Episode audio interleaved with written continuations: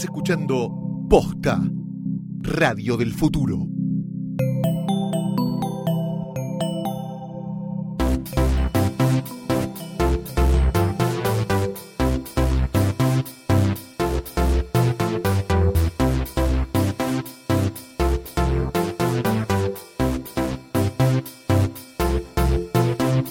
Amigos, amigas, amiguitos, amiguitas. Bienvenidos a Nunca Ames a Nadie. Eh, no me cambien la introducción, dijiste amigos, amigas, me cuesta mucho, pero voy a intentar remontar esta situación. Lo hice adrede. Eh, un programa, lo sé, todo me lo hacen a propósito. Un programa dedicado, eh, y esta es la parte en que necesito colaboración, un programa dedicado a las relaciones de pareja, a la productividad, el mundo laboral, las relaciones internacionales, la geopolítica, la sexualidad de los mamíferos, Negociaciones. único negociaciones Y vicisitudes. Y vicisitudes de la vida cotidiana. Hoy eh, no quiero que nos pase lo que nos pasó otras veces. Tengo el tema, lo tuve masticando toda la semana. ¿Estuviste investigando? Estuve investigando. Es un Sí. tema que a nosotros los liberales, los liberales en serio, Sí. no estos, estos liberales de cuarta que andan por ahí, que son No. liberales con la tuya, o Sí. sea, o liberales emprendedores con la guita del Estado. Exacto, que es Eh, el único liberal que existe en Argentina, sí. básicamente. Pero Mm. eh, hace mucho tiempo hubo un liberal a quien amamos que dijo, y acá es la introducción al tema, que gobernar es poblar. Exacto, sí. Tal Se refería a extender las, las, digamos, la frontera de la civilización y Claro. matar indios. Sí, no se refería a acabarle adentro a nadie y preñar No. a esa persona. No, pero, Pero- entiendo que la metáfora aplica, o sea, en el contexto Y decía de la- traer europeos también, un montón de cosas que no funcionaron, porque Sí, terminó sí, viniendo tu abuelo el carpintero y no... Es como no era el europeo que deseábamos. No. Dijeron, inmigración europea, perfecto. Italianos, españoles, Sí. su desarrollo. Los vascos, que muchas ganas Sí. de laburar no tenían, y los No. irlandeses fueron y construyeron Nueva York. Pero bueno, nos Pero tocó bueno, la inmigración tocó. que cosa. Era- Nuestro era destino nuestro como argentinos. destino. Pero bueno, es Volviendo como- igual, es redondeando, Cual- Cualquier idea que funciona en el mundo llega a la Argentina y es destruida. Eso pasó Eso con sí. traer inmigración europea. Exacto. Pero bueno, Básicamente, lo hemos no aclarado estamos- otra vez, es mi, mi teoría es que cualquier cosa le sumás la Argentina y el resultado queda Argentina Amo solamente. eso, amo. Por ejemplo, o sea, toda la Argentina es como un germen que contamina cualquier idea maravillosa. Es, Argencida. Lo deja co- argen- argencida, no, controversial, pero sí. fue Lucía la que lo dijo. Sí. Así que Eh, la así que Fundación bien. si quiere mandarle un instructivo de Tiene perspectiva de género lo que lo dijo, así que no fuimos nosotros. Pero bueno, presentando el tema de hoy, creo que el tema de hoy tiene que ver con la paternidad como la extensión de, básicamente, esto es lo-fi más nunca ayudes a nadie. Entonces, la parte divertida de la pareja, entretenida, me sumo yo a eso y lo arruino. y ahora hablamos de la parte más negativa de las relaciones de pareja, que justamente es la paternidad deseada, no deseada. Me pregunto cuál será la postura del sea. oso. Sí, yo tengo alguna Todavía duda. no le saco la ficha. Es Hasta como este que, momento claro, no lo terminé de conocer. Por mi tono de voz, mi lenguaje corporal, que los que escuchan no lo están viendo, tal vez algunos lleven la impresión de que estoy ligeramente en contra, Sí. lo cual es un prejuicio. Y como la mayoría de los prejuicios son acertados, sí, estoy en contra. Pero No es significa que no lo sé. A ver, no- una cosa no quita la ¿eh? otra. Estoy en contra de la mayoría de las cosas que hago. Estoy en contra de mi propia existencia. Entonces no, no puedo decir que estoy en contra de algo, no me va a pasar. Eh, estoy en contra del laburo y laburo o algo parecido. Pero bueno, me interesaría conocer. Yo sus primero que estoy a favor de la paternidad de todos los otros. Sí, Me bueno, encantan claro. que los otros sean padres. Pr- Primero por una cuestión de que saca jugadores de la cancha, por lo general, salvo que seas un desprolijo, pero Ay, por nueve meses te tiene que sacar de la cancha. Ok. Yo estoy en contra de la paternidad, incluso ajena, eh, por varias razones. Primero, porque los niños ajenos me molestan, no tanto como a sus padres, pero sus padres los hicieron, yo no. Eh, me molestan en diversos ámbitos de la vida. En mi mundo ideal, el públicos. niño igual no viaja en avión hasta los 5 años, no usa, eh, no va a comer No lo afuera. llevan al cine. No Claro. lo llevan al cine. Por eso. Es algo sobre lo que tendríamos que legislar. Un Es perro un puede viajar en subte, Sí. los niños no. Pero disculpame una cosa. ¿quién Sometelo tiene- a votación, Horacio. Horacio, por favor, o sea, ya que la legislatura porteña se rasca la chota todo el día por sueldo de 150 lucas, 10 asesores, eh, ya que hacen toda esa clase de pelotudeces, podrían prohibir los niños en todo ámbito público para el beneficio de Sí, los o, vecinos. o de de esta limitarlo a un sector donde haya cierta electricidad que repelas. Así eh, como Monseñor Cuarrachino en los 90, quiso hacer desde su visión. Me imagino que en su momento él pensó que era progresista, como dijo, quiero incluir a los gays, tendrían Claro. que tener su propia isla, que no salgan de ahí, que le pareció genial. Eh, no esa visión totalmente equivocada y retrógrada y repudiamos. En el caso de los niños, no estaría tan mal. Y que tuviesen una isla donde puedan ser felices las personas que han decidido ser padres. No quiero con esto adelantar mi posición sobre la paternidad. así que le pregunto a Sirius, Sirius, ¿estás a favor? Yo estoy a favor. Pero de la ajena. De la está a ajena. favor de ser tío. Sí, yo soy muy. Serías muy buen tío, sabía, lo, lo sabía. sabía. Estoy a favor de que Lulens tenga un bebito. No, Sí. para un poquito. No, Paren. quiero, no nos metamos con las vidas de las personas. ¿Ok? Dejemos Ok. que yo Bueno. también estoy a favor, Yo pero. igual estoy Sí. a favor. Estoy a favor de que el Sí. Sector femenino de Nunca Ames a Nadie. Sí. Eh, claro, como indiscriminadamente. Y no le preguntamos a Lucía su posición. Yo estoy a favor porque soy un- poco egocéntrica y quiero tener como una réplica mía en chiquitito. bueno, ¿sabes qué? Uh. A ver, propuestas. Vayamos, adelantémonos. Ah, bueno. al contrario. Mi propuesta, una de mis propuestas, estoy lleno de propuestas, como cualquier idiota. eh, una de mis propuestas para la evolución de la raza humana es que existe una licencia para paternidad. O sea, existen licencias para cosas mucho menos relevantes. Por ejemplo, eh, manejar una moto, que tipo en general no puedes hacerle nada a nadie. Determinadas clases de moto tenés que sacar licencia, no esté chequeado este dato, saben Sí. dónde lo pueden ir a chequear. Para manejar un auto, por supuesto que sí. Para ser padre, que es muchísimo más peligroso y perjudica a mucha más gente, incluyendo y no limitado a el propio niño, no necesitas una licencia. Nadie te Bajo mi enseña a ser esquema, padre, dicen siempre. nadie te enseña a ser padre. Está bien, eso no te excusa de ser un padre de mierda, Sí. pero bajo mi esquema habría una evaluación psicofísica más o menos exhaustiva que determine quién debe y quién no debe, quién puede, quién no puede, quién está autorizado y quién no. No es una idea muy liberal, pero a veces el Estado Corea del Norte. intervenir. Sí. Corea del Corea del Norte. Corea del Norte. Corea del Norte, eh, licencias para paternidad. No es tanto por una cuestión ideológica que creo esto, sino porque creo que bajaría la tasa de natalidad en un 78%, porque la mayoría de la gente no está en condiciones psicofísicas de nada, eh, que es otra de mis iniciativas, es un, psico- eh, un psicotécnico compulsivo para toda la población. El problema es que el 70% de la gente quedaría fuera y tendría que ser mantenida por el Estado de alguna manera, cosa que es como hoy, básicamente la Argentina es así. No comeremos. 70% de la gente eh, en edad de laburar o no labura o tiene un empleo estatal ficticio o recibe alguna clase de subsidio, pero por lo menos en mi caso estarían bien direccionados.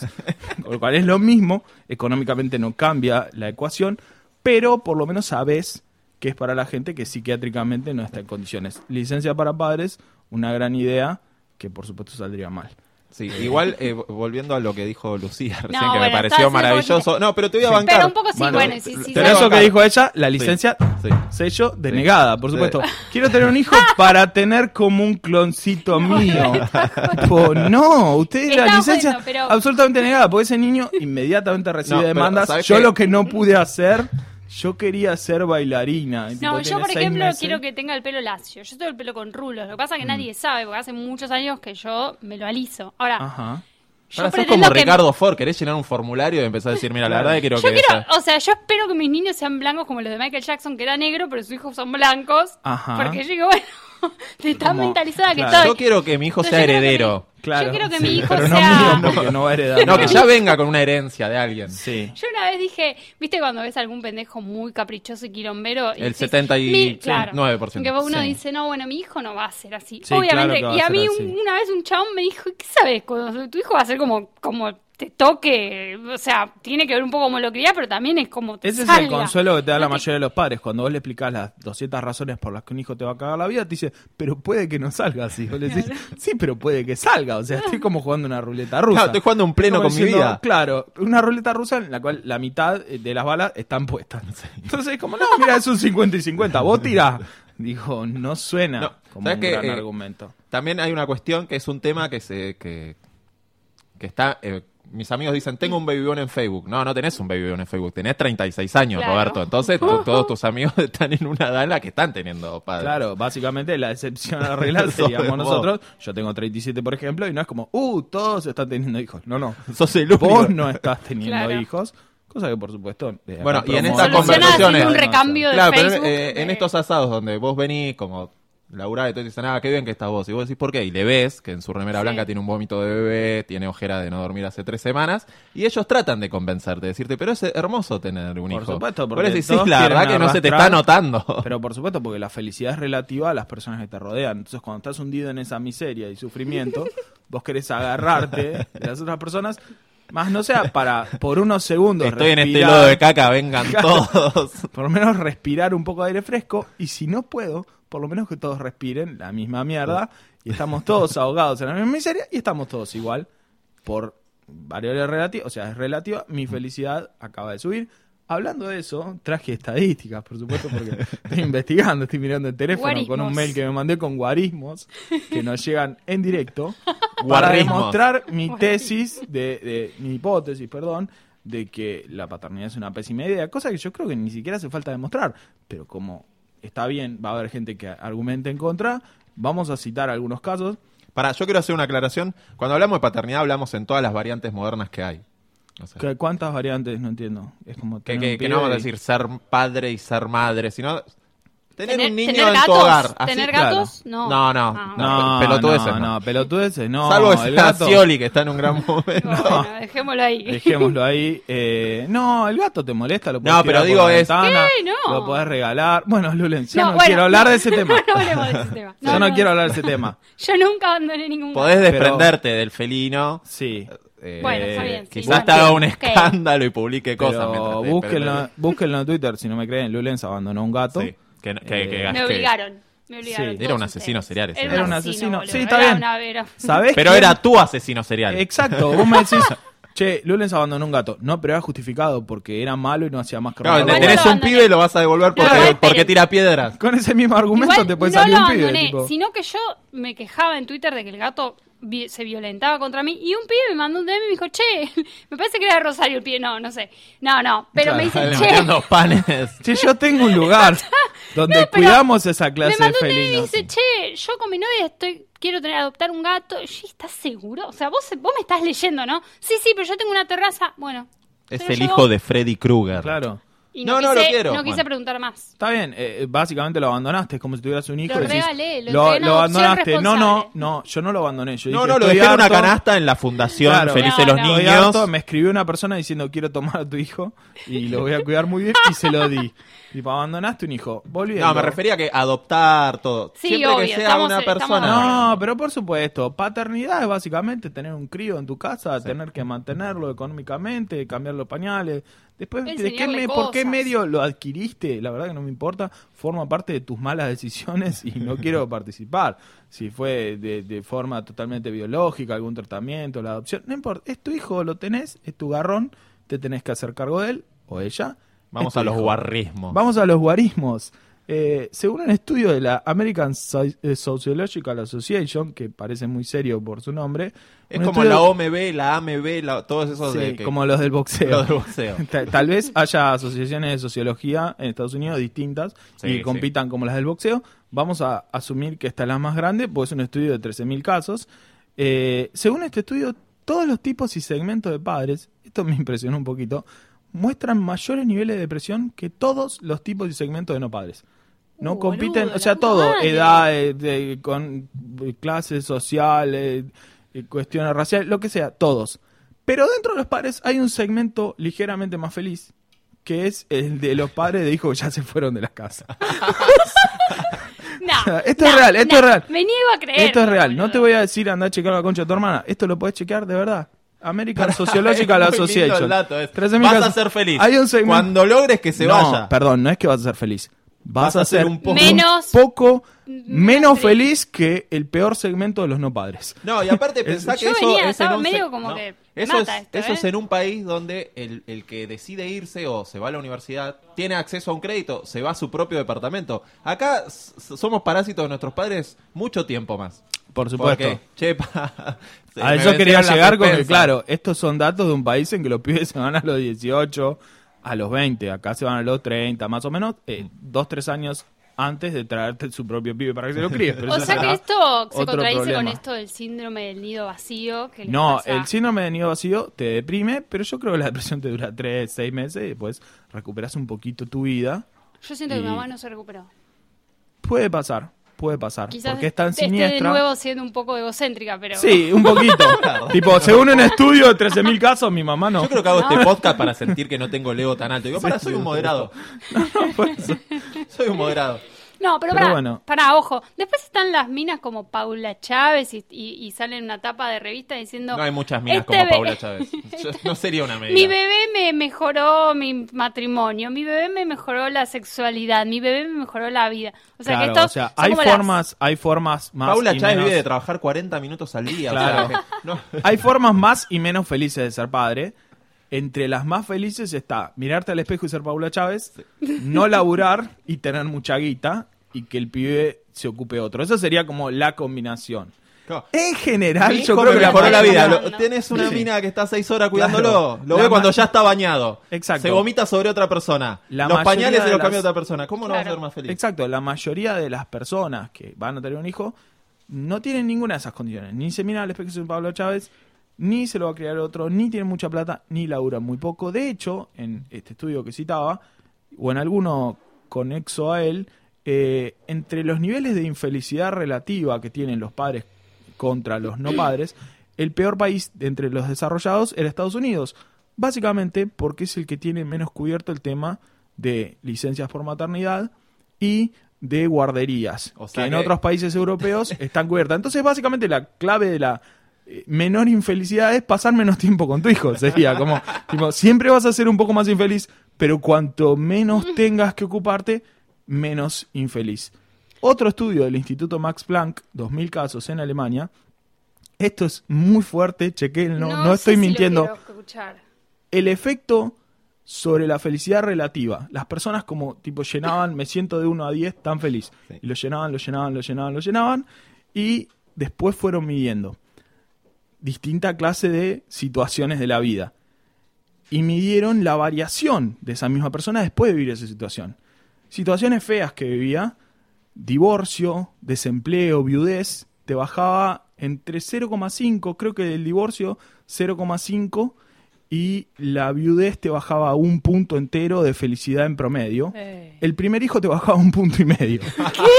Esto es total No y completamente ser, no real. ser. Buscalo, Instituto Max Planck, 2000 casos. El efecto de un bebé recién nacido en la felicidad es mayor que el de que se te muera tu mujer. Porque ahí están los efectos de No, no, es- ser, están los efectos de no dormir. Claro, bueno, no, Eh, eso. claro, para mí que estás un poco tocado como por ese, tu- ese tema. Sí, por ese tema, el de no dormir, el de no coger, el de no tener Claro. plata y el de mucho casa Lo huele que a pasa es que si lo, caca. si lo pensás un poco más, no creo que Leche agria. hijo- Pero no es un tema de pensarlo. Esto es Claro, era, un, es- era un es- reporte. ¿Qué claro, tan feliz me siento? Compararon a esas personas un año después y el descenso relativo de felicidad fue mayor. Ciencia.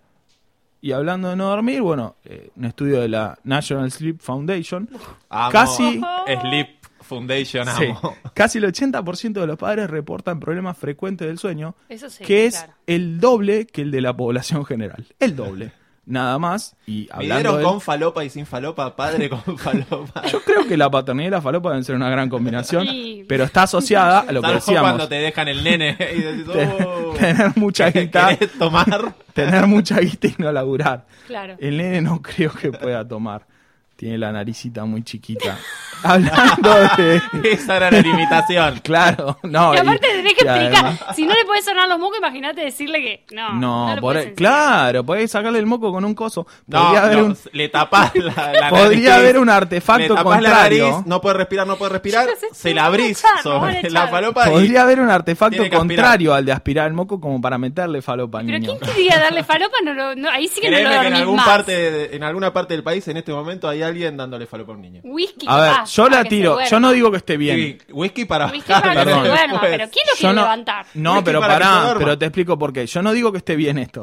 ¿ok? Estoy hablando de una analizando aplicación supuestos. teórica, no su implicancia moral. Lo único que digo es que si el chico durante el día completo duerme, yo cuando finalmente quiero dormir tal vez no tenga Ah. sueño. Si hubiese alguna sustancia que le impidiera que el chico duerma durante largas horas y sus efectos se vayan cuando yo me quiero ir a dormir, tal vez sería bueno para los padres. No digo eso, pero Bueno, tal claro, vez es- es un hay un ata- es un crowdfunding, atajo, es un hay un crowdfunding para darle falopa a los Sí, chicos. a ver si Oh. eh, el CONICET de los narcos, que lo deben tener, que estudian Sí, por esa cosa, supuesto, tendrían que, Narcoset. Sí, el narcoset. Claro. Tendría Como un que- mejoralito. Claro. Como hay una A ver, aspirina y una a encanta. Como hay una aspirina y una aspirineta, podría haber falopa y falopeta, falopita, como una rebajada, básicamente como la que compra barata está rebajada con geniol, cualquier Algo que cosa. los, que, que- que- como que que sea los menos. apague, que los apague. No, que no lo pague, quiero que lo levante, pero que no lo mate, porque lo cu- es No, mi hijo. claro. No, pero no le yo- voy a yo hacer No le voy a dar falopa de Yo verdad. estoy pensando, es, quiero dormir. Le doy Y falopita. el nene está ahí saltando. Ah, bueno, pero podría haber un clonazepam para niños también. Clonazepamito. Yo está el mito ese de que las tías y las abuelas le metían whisky en la mamadera para que, bueno, y después esos niños después terminaban siendo alcohólicos de grandes. O presidentes de facto. Igual Claro. también, a chequearlo, ya sabemos Sí. dónde, pero bueno, es un mito que a mí me gusta. Yo igual lo veo, la verdad es Yo no tuve abuelas, así que no. Lo Sí, veo sí. Mi- lógico. mi- Un niño que llora y no me deja dormir, la verdad que lo veo lógico. Cualquier sustancia que le meta y lo haga dormir, bueno, me parece bien. es la vida, es la vida. En cuanto a otras consecuencias, porque no dejamos de citar números, eh, según, esta no es una fuente tan académica, pero hay un libro muy famoso que se llama What to Expect When You're Expecting, que es para Ah. Madres que van a quedar, Facundo sé yo, Manes. que tienen, no es de Facundo Manes, Martín. Tetas. ni de Martín Tetas. Eh, es un libro muy famoso que tiene su página web y qué sé yo. Y en un estudio que hicieron entre los usuarios, la frecuencia sexual después de la paternidad bajó a la mitad o menos. Eso estoy, eso estoy En segurísima. promedio de los casos. Eso estoy segurísima. Después de la paternidad. Después, inmediatamente después de la paternidad. y Con tu pareja y con cualquier persona. Con o sea, cualquier cosa. Pensá que estás cambiando pañales, no dormís, venís de laburar cansado, no querés coger ninguna chance. Y además, por supuesto, no dormís, los problemas del sueño se duplican. Y en cuanto a costos monetarios, bueno, eh, el Departamento de Agricultura de Estados Unidos, no sé por qué, pero es quien estima esto, estima el costo de criar un hijo hasta los 18 años por encima de los 200 mil dólares. Y una aseguradora de, de Reino Unido, Inglaterra, lo estima en 250 mil libras más o menos. Estamos hablando de hasta los 18, que en general no es la edad hasta que uno mantiene un hijo en la Argentina. Los costos en Argentina serían menores, calcular en vez de 200 mil, 180 más o menos, porque más o menos costos en dólares. Pero bueno, hay como algunas razones que podrían de alguna manera desalentar la paternidad, pero estoy seguro que ustedes tienen otras igual de convincentes. Yo te digo cuál es la mía. Sí, Eh, tener un clon mío. No, no, no, bueno, sea no, desmitifiquemos, eso era un chiste, cloncito. señores. Sí, por un Pero- lado no dormir, no coger y 200 mil dólares. Por el otro, y, y ser más infeliz. Por el otro, tener a alguien que se Yo me duermo parezca y sea igual, chiquito. así que eso no me preocupa mucho. Duermo puedo poco, dejar mi mal. pibe? Claro, te puedo dejar mi pibe. Cobro, cobro, obvio, cobro. Pero yo siento que mm, sería como una cosa para que la- mi vida en, en algún momento no sea tan aburrida. Ajá, yo la verdad que todo, te presto la play. aprendo, La estoy la usando play- mucho. me compro la última play, aprendo un idioma, empiezo a, ver, tomar como- falopa, Yo siento que hago un curso de bachata, no sé, pero... yo estoy muy a favor de que Escribo un uno libro puede elegir y, de, Sí. y- y de cortar con esto de que todos tienen que tener descendencia y tener hijos. Por supuesto que Pero- no, un mito machista, Obvio, por supuesto. pero... Eh, eh, pero hay que poblar el país y Tucumán también. No, bueno, No, no. Tucumán no hay que poblarlo más, ya es una provincia inviable así como está. Bueno, Eh, pobre Tucumán, pe- peor Córdoba. No quiero hacer diferencias No, porque no quiero que igual tal vez la gente que está escuchando de distintos lugares del país sientan Este es que, podemos federal. odiar una provincia por No, no sobre otra cuando en general odio a, odio a casi todas por igual. Entonces no, Incluso a no me parece Aires. hacer. No, la provincia de Buenos Aires le tengo mucho afecto, es donde me crié. O sea, No, pero lo que pienso es que tengo que tener una vida llena de planes y cosas divertidas para hacer de acá hasta que me muera, Hmm. como para decir que no quiero tener hijos, ¿entendés? Bueno, yo Me quería tiene- volver me a tienen lo que del prometer una cloncito, vida- que te quería, lo que pasa es que después nos vamos a pegarte, como suele pasar. Sí. Sí, no quiero que. No. Un clon mío o un clon de mi pareja, No, ¿no? pero, Como, eh, No, no es lo que- mismo, no que- es lo mismo. Depende de Si, lo que dé. si es un clon de, de mi pareja y no se parece a mí, digo, bueno, pará. No, Acá bueno. hubo algo que se salió parece, mal. Para mí tendría que ser así. O sea, se parece un 70% a vos, financialo un Claro. 70% a vos. Claro, me parece una medida razonable, por supuesto. Y en cuanto a la pareja, ya que estamos citando estudios, el Journal of Personality and Social Psychology, esto es muy Ese- serio, Ese no te lo creo. no- no la satisfacción con la relación de pareja, en general, esto es un estudio alentador, que dice que en general desciende con el tiempo. Vos te Para. casás y empieza a descender Sí. la satisfacción de tu relación de Ah, pareja. Eso es lo normal, digamos, lo esperable, porque todas las parejas, como decíamos, están destinadas al fracaso y la solución ideal es disolverla cuanto antes. Pero además de eso, con los hijos, esa tasa de descenso se duplica la velocidad. o sea, es muy alentador, pero hay un dato que, que ilusiona Cuando en- se van los pibes sube un poquito. No, no, que ilusiona en este estudio, que es la probabilidad de divorcio con hijos baja. Baja, claro. Muchísimo. O sea, tu vida va a ser peor, pero nunca va a cambiar. Eso es lo, lo alentador, como el mensaje optimista que queremos dejar. Que eh, no sé en qué sentido sería optimista, pero lo bueno es que estás ahí y no Te puedes querés salir. separar, pero no te separas por Pero los pibes. exactamente. Es Qué como. lindo. Sí, sí, sí, sí. No, Eh, pero no- en, en- lo del cloncito es maravilloso. Quiero hacer una remera que diga yo soy el cloncito de Lulen. claro, yo soy el clon. poner un- Cuando tengas tu hijo, voy a- yo voy a, lo voy a guardar esto ahora en, Quiero tener un en niñito mi y ponerle memoria un y lo voy a hacer la remera que diga yo soy el cloncito de Lulen. Yo soy el cloncito No, de pero Lulen. no vamos a caer en la de eh, yo que leí de Luz, eh, Foucault y todas esas. Pero, No, digamos, no. hay una biblioteca que de, de filosofía y todas esas ciencias que no sirven para nada. Sí, bueno, ciencias. Eh, sí. no, está bien, eh, correcto. Que, que sostienen que ponerle el hombre, su finitud, la angustia que le genera la finitud, todo, que Sí. todo uno hace sus cosas o eh, sus labores diarias y, y profesionales para viste tratar de balancear esa angustia que te da que vas a morir. Vas a que es morir la única certeza que tenés. Después, eh, Dolina la chanteó y dijo, bueno, lo único que haces es para ponerla, que también Sí. puede ser porque es una manera de trascender esto de Trascender que indirectamente como los trascender. padres, que, los que son padres, lo que te suelen decir es, ya dejé de pensar en la idea de trascender y hacer, escribir un libro como Tetas o como Walter Queijeiro, que son, es una de las maneras de trascender Sí. y quedar en la de historia. La patada ascendente Sí, quedará para siempre. Para siempre. Yo puedo morir, Sí. pero la patada ascendente o economía con contratos Claro. siempre van Siempre a vivir. van a quedar. Siempre vivirán las columnas copipasteadas de Úrsula Vargas. Exacto. Siempre quedarán en la memoria. Bueno, Exacto, esas son todas tareas que uno hace para trascender. Eh, los padres te dicen, ya no pienso en eso, no puedo pensar en otra cosa que en darle de comer al pibe.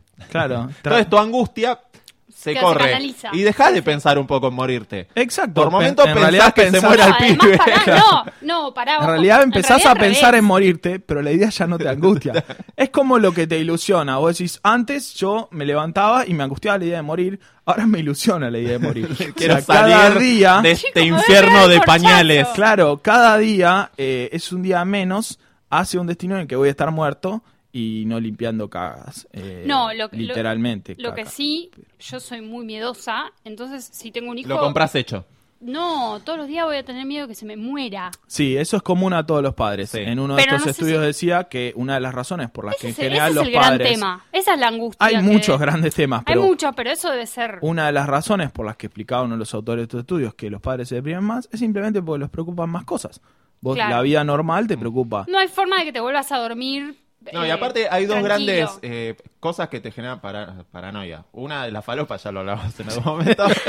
y otro es no dormir. A medida que vos cada vez dormís menos, todo eh, te empieza, la cabeza empieza a funcionar de manera muy Claro, extraña. escuchás No, un y- mosquito y, y- decís un agente de la CIA y me quiere No, claro, agarrar. y cuando dormís tenés que estar con un ojo medio abierto porque tenés que El estar chico atento. puede que si morir en cualquier algo, momento. puede Tos el morir. chico y dicen, tiene no lo puedes cólera. poner boca para abajo o boca para arriba. contra Claro, no cambia todos los años eso. cambia todos los Todos años. los peor. años cambia y te dicen... Es como la luna. Para mí es como la luna. Es como dicen que hay luna llena. No, bueno, este año, la- este mes, la corriente es, Es que pensar sí, que el bebé tiene eh, que dormir como boca arriba. Saca un Ok. libro, bueno, cada año. Boca abajo Pero se te muere, boca arriba se te muere. Ni siquiera eso es universal, boludo. Claro, o sea, por eso. Cambiando. ¿Es año del mono? No, el nene tiene que dormir rascándose la cabeza. Podríamos inventar un dispositivo que lo cuelga al niño como, como en ese coso que cuelga, Un arnés. pero como para que duerma tipo en un arnés y haríamos tipo Ahora un no le po- no puede, hay unos crowdfunding o algo de eso claro, y le vamos a sacar con- mucha plata aunque no funcione porque justamente los padres están desesperados porque los liberen de su miseria.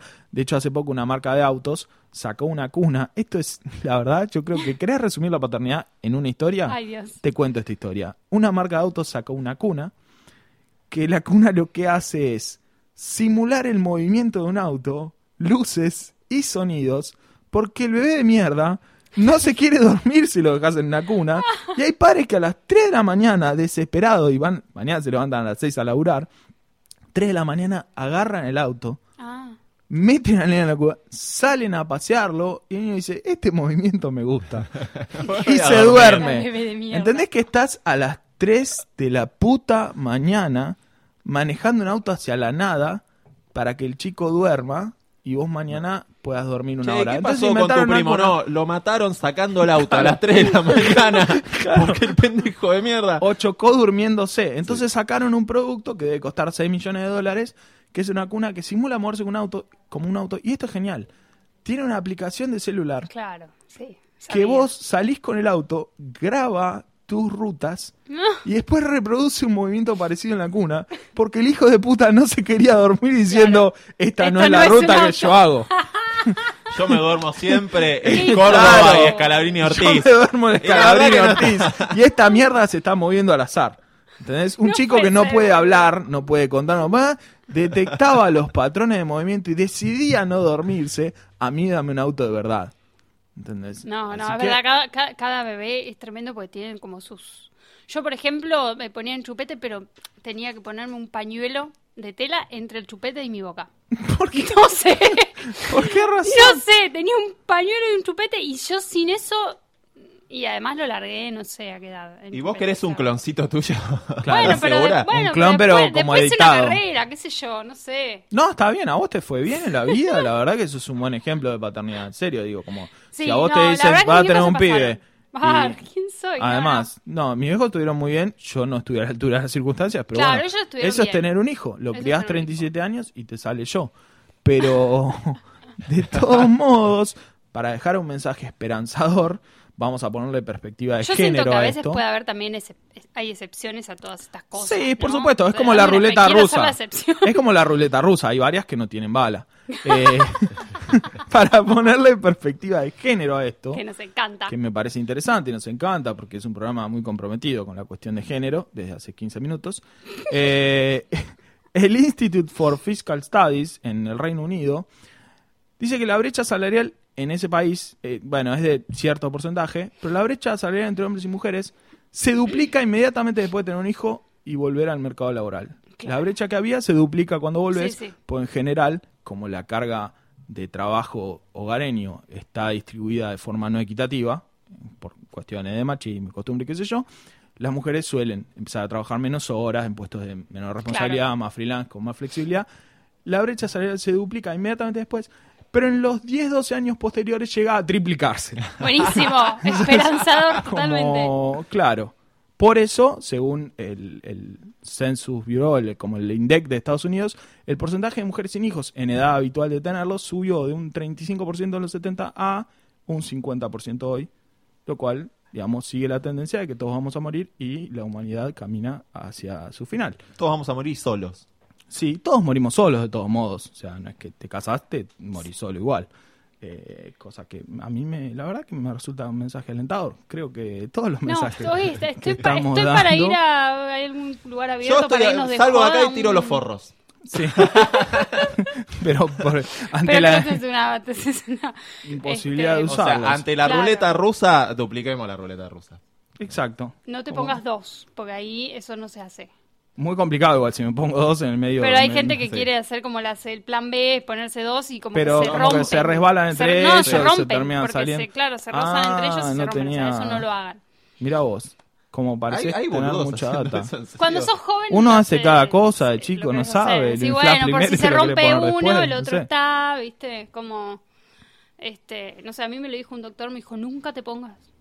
No, yo no me puedo poner ni uno. le Yo iba con mi mamá y después, me- después le decía a mi mamá, bueno, ahora quiero hablar solas con ella. Y me dijo, nunca te pongas dos forros. Me dijo, bueno, está bien. Está Yo bien, todavía no, ni hecho, siquiera no, pensé- no. Ni cogí todavía, pero ahora voy y cojo, y pero me voy a poner uno solo. uno solo. Eh, así es. No, bueno, eh, la gente ahora si quería tener un hijo. No, queda- pero tengo un No, dato A alentador. ver, seguramente ahora, lo va a hacer. el de recién pensé que iba a ser alentador. Tengo un no dato fue. alentador en serio, que es que, a pesar de todo lo que dijimos, según el, el CDC, el Center for Disease Control de Estados Unidos, el 94% de los padres declara que igual valió la pena. ¡Vamos! No se arrepiente de eso. ¿Ok? Sí. Lo cual demuestra que el ser humano se adapta a todo y En tres meses, como dijimos, una vez hemos dicho eso.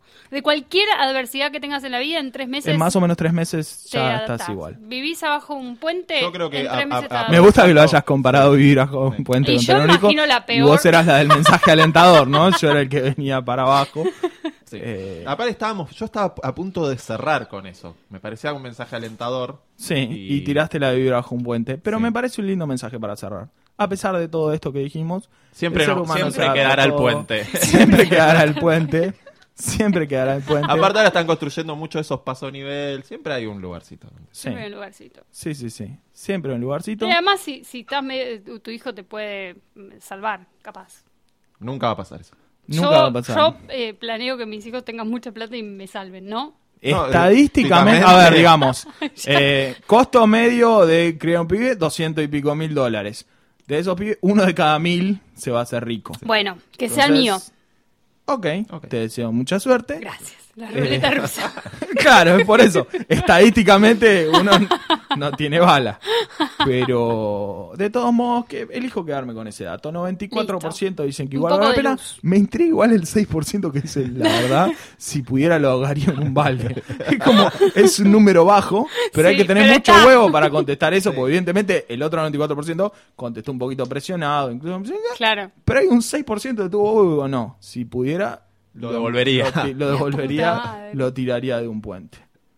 Eh, creo que eso es todo lo que teníamos Estoy por hoy, acuerdo. amigos. Sí. Eh, Eh, está, está bien. Les Yo hemos dejado información muy valiosa. me quedo pensando, ¿eh? Me quedo pensando mucho. Bueno, no, no, no sé todavía mi postura. No sé qué puede llegar a pasar. Nadie sabe qué le puede llegar a sabe. pasar. De nuevo, Mañana estar en contra o a Mañana favor. Lozo cae informando que No, no. deja el podcast porque está Espero no- esperando criatura. Espero que Está ninguno de nosotros criatura. informe nada. Pero estadísticamente, menos de dos años, uno de nosotros va a ser padre. Esto es una realidad. ¿Quién será? Ojalá te, te felicito. Acordate que las reglas de la ruleta rusa son las mismas para todos. Así que el año que viene, tal vez en eh, un nuevo programa, sepamos Cloncitos. quién fue el El, afortunado. el podcast que no, el mío espero que no sea un clon. Espero que no se me parezca. Yo sí. Espero Y que no se me parezca porque quiero que sea feliz. Bueno, los esperamos Eh. en el próximo capítulo de Cloncitos. Sí, cloncitos, nunca tengas hijos con nadie.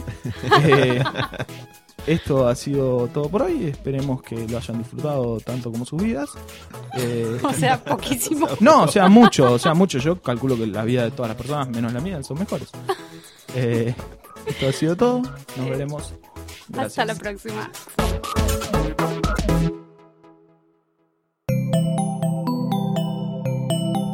Si te gustó este episodio, hay mucho más para escuchar en Posta. Conoce todos nuestros programas en posta.fm. También podés llevarnos en tu teléfono. Baja la app de Posta para Android o para iPhone o suscríbete en iTunes a tus series favoritas. Seguí escuchando Posta, Radio del Futuro, cuando quieras y donde quieras.